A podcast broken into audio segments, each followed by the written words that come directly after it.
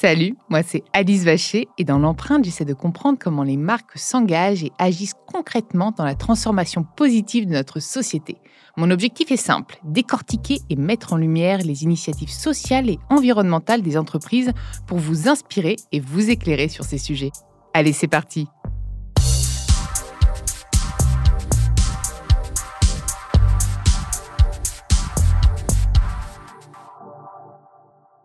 Dans ce nouvel épisode de l'empreinte, j'ai le plaisir de recevoir Laure Lechertier, la directrice des affaires internes et externes et du développement durable d'UPSA, l'Union de pharmacologie scientifique appliquée, une entreprise pharmaceutique française commercialisant des médicaments depuis 1935. Est-ce que je me trompe?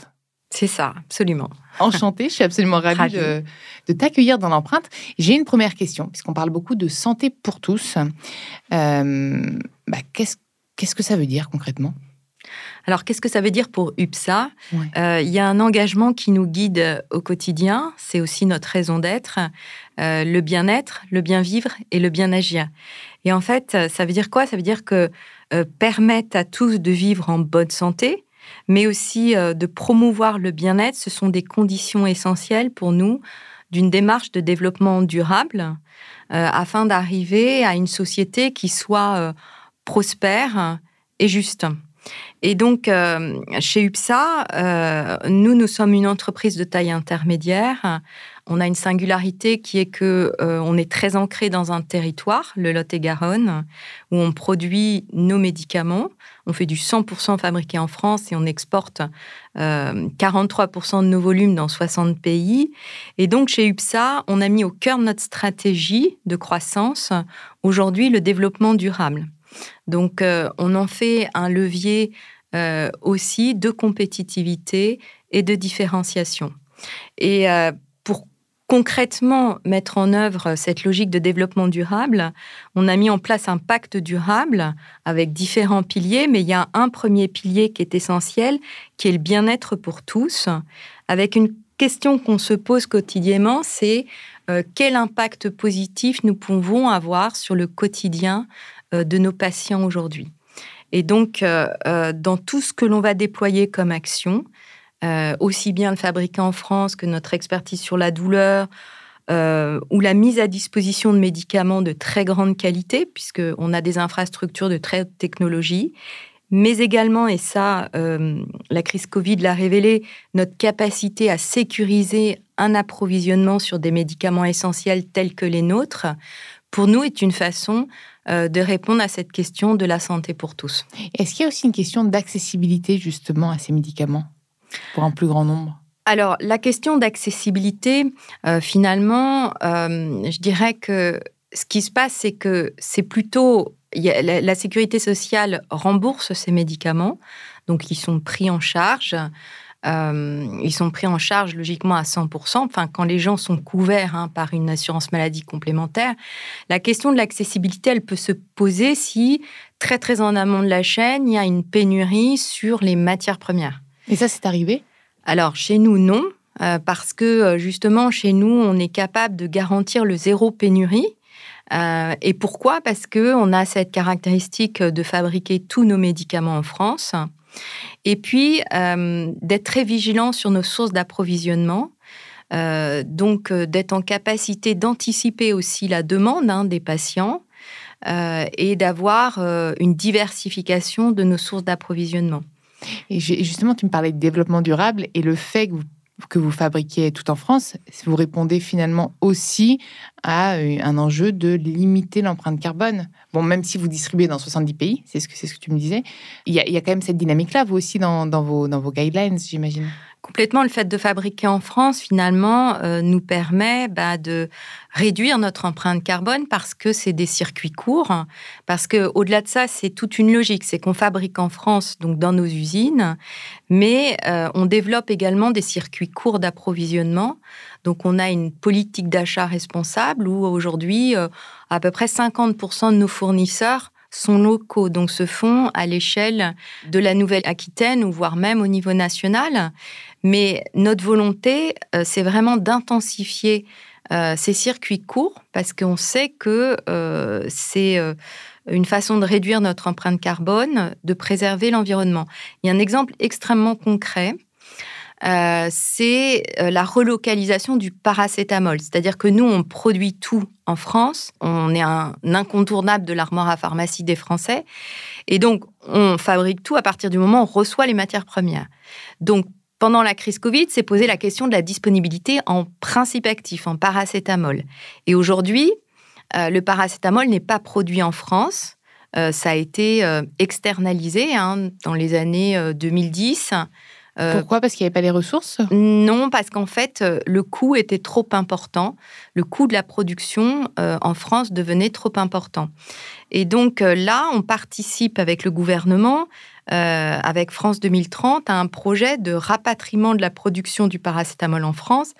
Et pour nous, c'est c'est une façon, on se dit, on participe à la réintégration d'une filière de production du paracétamol en France, mais qui sera responsable d'un point de vue environnemental. Parce que finalement, on n'aura plus le transport. Aujourd'hui, le paracétamol, il vient par bateau des États-Unis, par avion. Et donc, euh, euh, on va réduire cette, euh, cette empreinte-là et puis on va développer un processus de fabrication qui sera très innovant euh, d'un point de vue environnemental et qui va permettre de, euh, sur euh, toutes les étapes du process, d'avoir moins de déchets, d'avoir moins d'utilisation d'eau. Voilà, donc on va vraiment optimiser, grâce à des process innovants, l'impact environnemental de cette production. Et j'allais justement te demander, qu'est-ce qui pèse le plus lourd dans votre bilan carbone? C'est les emballages?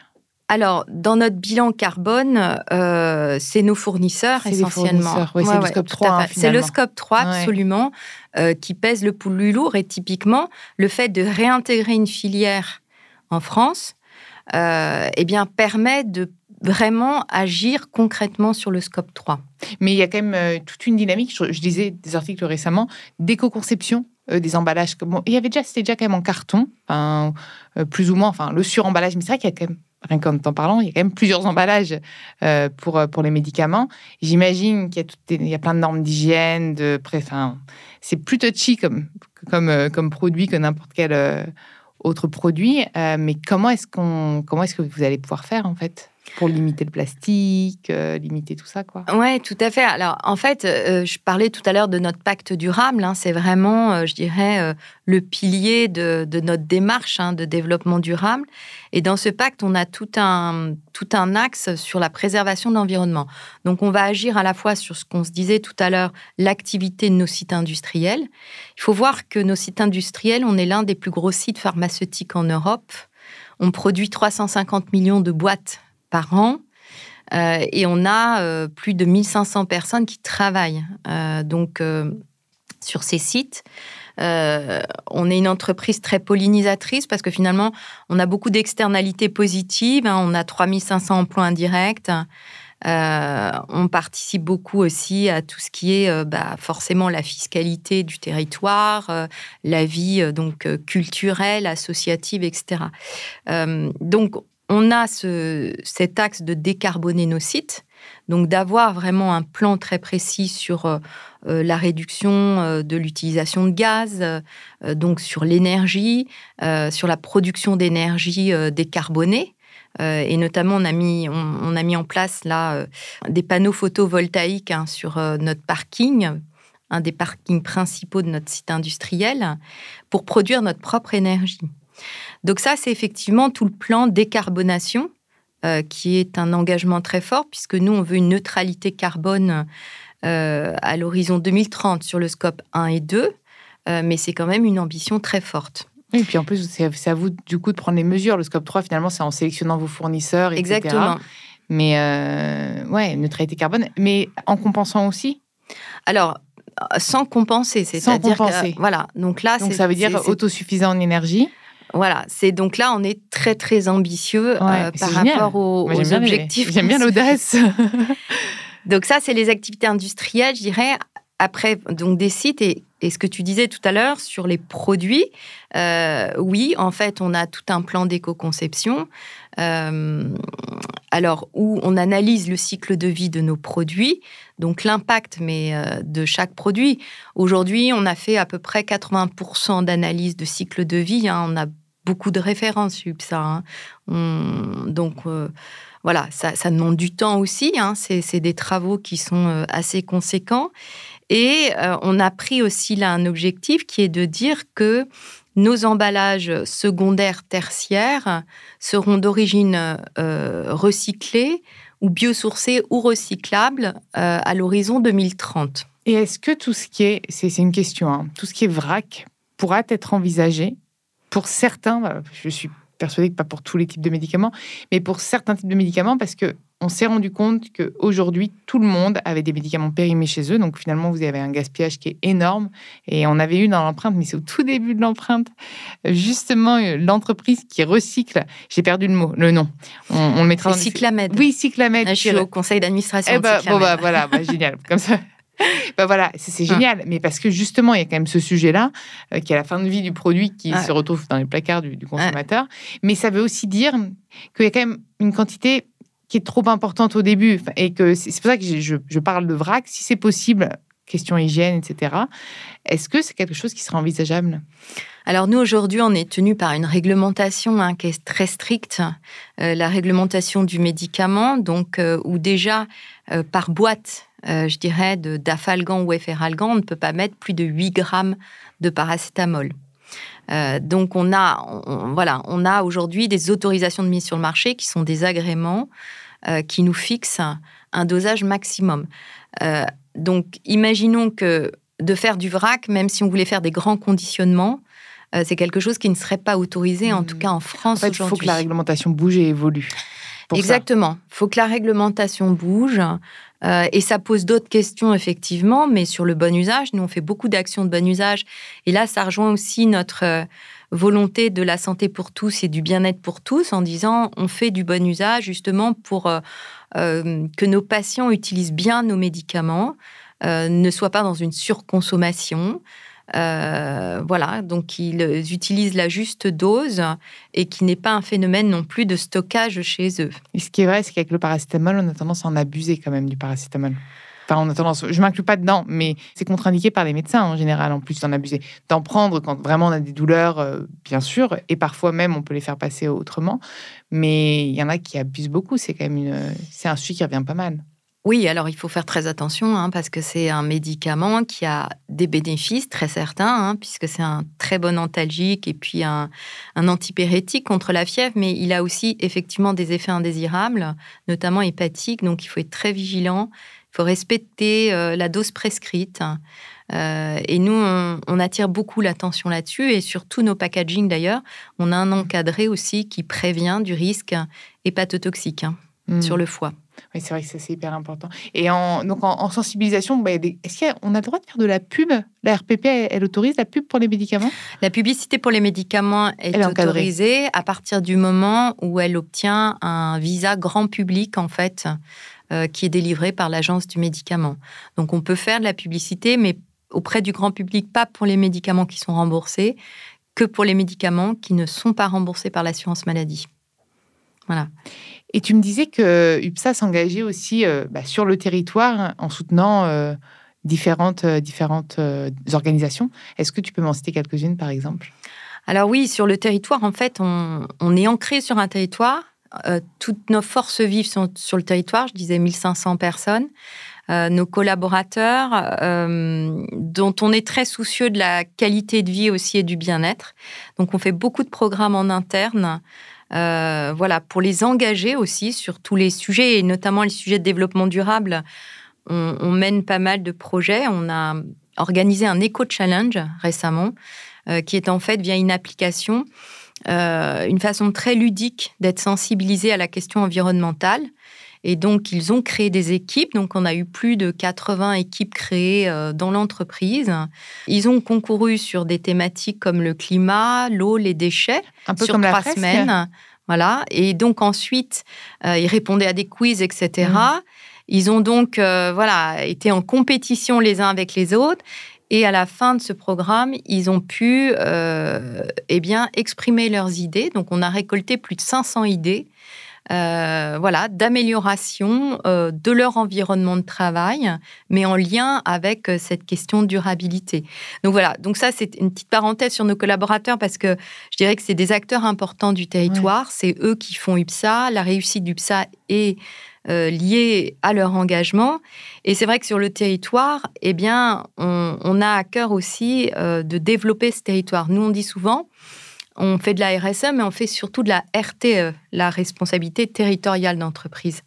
Et donc, euh, euh, on, est très présent dans le tissu économique, associatif. Donc, on va soutenir beaucoup d'associations, euh, qu'elles soient culturelles ou sportives. et on va être également toujours en lien avec les acteurs du territoire. Donc, par exemple, avec la CCI, avec l'agglomération, euh, avec euh, les différentes mairies, le conseil départemental, les élus locaux. On travaille en fait euh, avec l'ensemble de ces acteurs et notamment on a, on a lancé tout un programme qu'on appelle les acteurs du territoire sur la transition écologique. Euh, et qui vise en fait à rassembler tous ces acteurs-là, qu'ils soient publics ou privés, également avec les autres entreprises du, territoire. Dans Lot-et-Garonne, c'est très agricole, donc on a beaucoup d'entreprises euh, d'agroalimentaire, mais il n'y a pas que ça, il y a d'autres entreprises aussi euh, qui sont voilà très très, hum, je dirais, engagées dans la transition écologique, et on essaie de réfléchir ensemble pour trouver des solutions communes au périmètre euh, du département. Et euh, donc ça, on le fait en collaboration avec l'AGLO et la CCI. Euh, et on essaie de faire des réflexions donc communes pour ensuite mutualiser les solutions.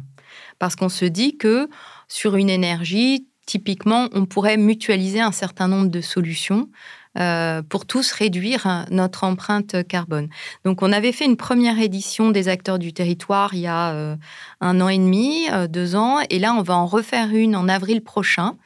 dans cette continuité pour dire aussi bah, quelles sont les, améliorations qui ont été faites suite à notre première édition et là s'engager encore plus mais tous ensemble et dans une logique je dirais multi-acteurs et multi-entreprises. Donc, pas que l'industrie pharma avec l'industrie pharma, mais euh, avec deux entreprises. Parce que c'est ça qui est intéressant aussi, d'avoir un partage d'expérience avec deux entreprises de tailles très différentes.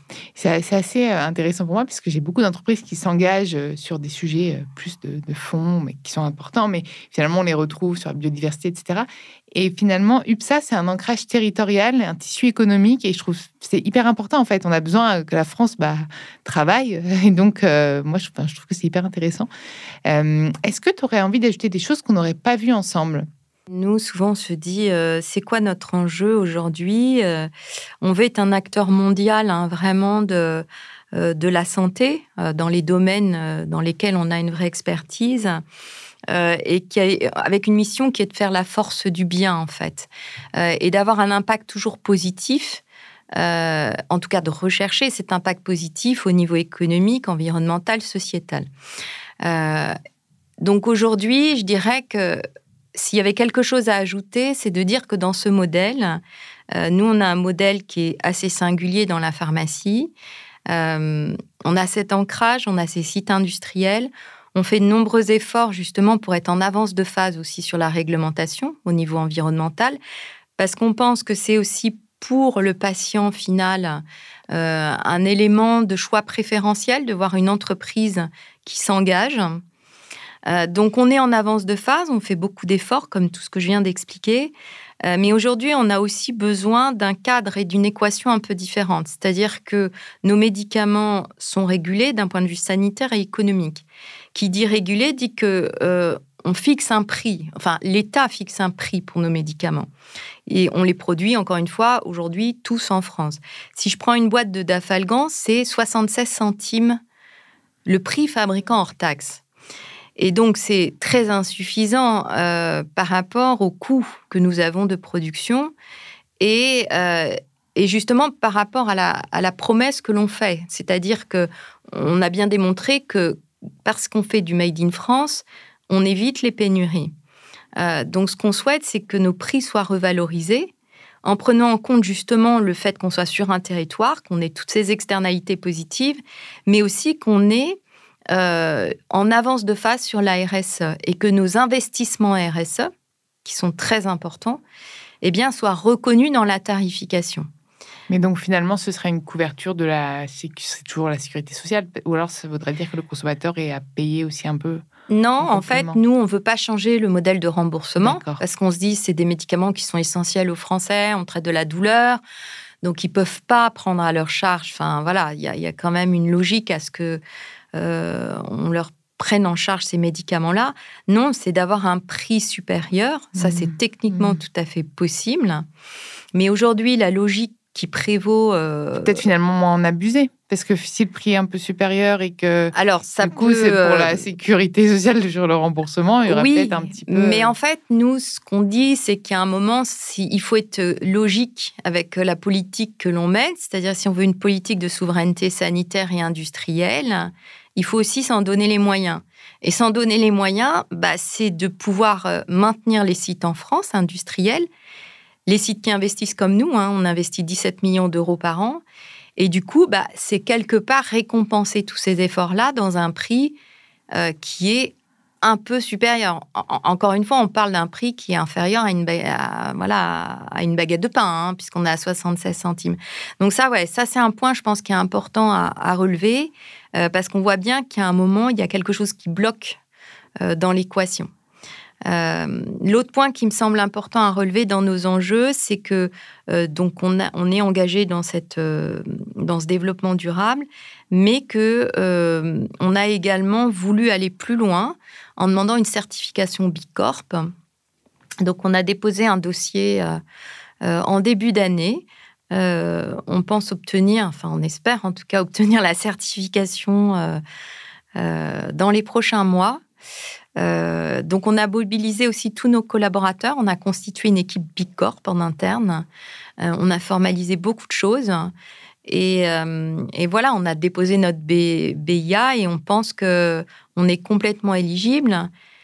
Et ce qui nous réjouit, c'est de nous dire, bah, finalement, ça va nous mettre sur un chemin c'est-à-dire qu'on ne va pas vivre cette certification comme une finalité ou un aboutissement, mais comme le début d'une aventure. parce que ça s'audite, hein, Bicorp. Voilà. C'est un vrai engagement. Exactement. Hein. C'est une nouvelle aventure. Hein. Tout à fait. Et c'est une démarche de progression continue hmm. qui va nous obliger. Et, ça, on se dit, c'est bien parce qu'au moins, euh, eh ben, on va pouvoir continuer à s'améliorer sur toute la dimension, notamment environnementale, à la fois sur nos sites et sur nos produits. Eh bien, écoute, bah, je, te je, te le souhaite. On va suivre ça, hein, l'obtention de la certification dans les prochains mois. Ah oui, on, le sait, on va le célébrer hein, ah bah. avec tous les collaborateurs. en tout cas, merci. Merci d'être venu ah, merci à toi. Merci. Vous pouvez retrouver l'ensemble des épisodes sur toutes les plateformes de podcast. N'hésitez pas à liker, partager, mais aussi commenter le podcast. Un grand merci pour tous vos retours d'ailleurs. Nous les lisons avec intérêt et ils nous sont très utiles pour continuer à nous améliorer. À très vite dans l'empreinte.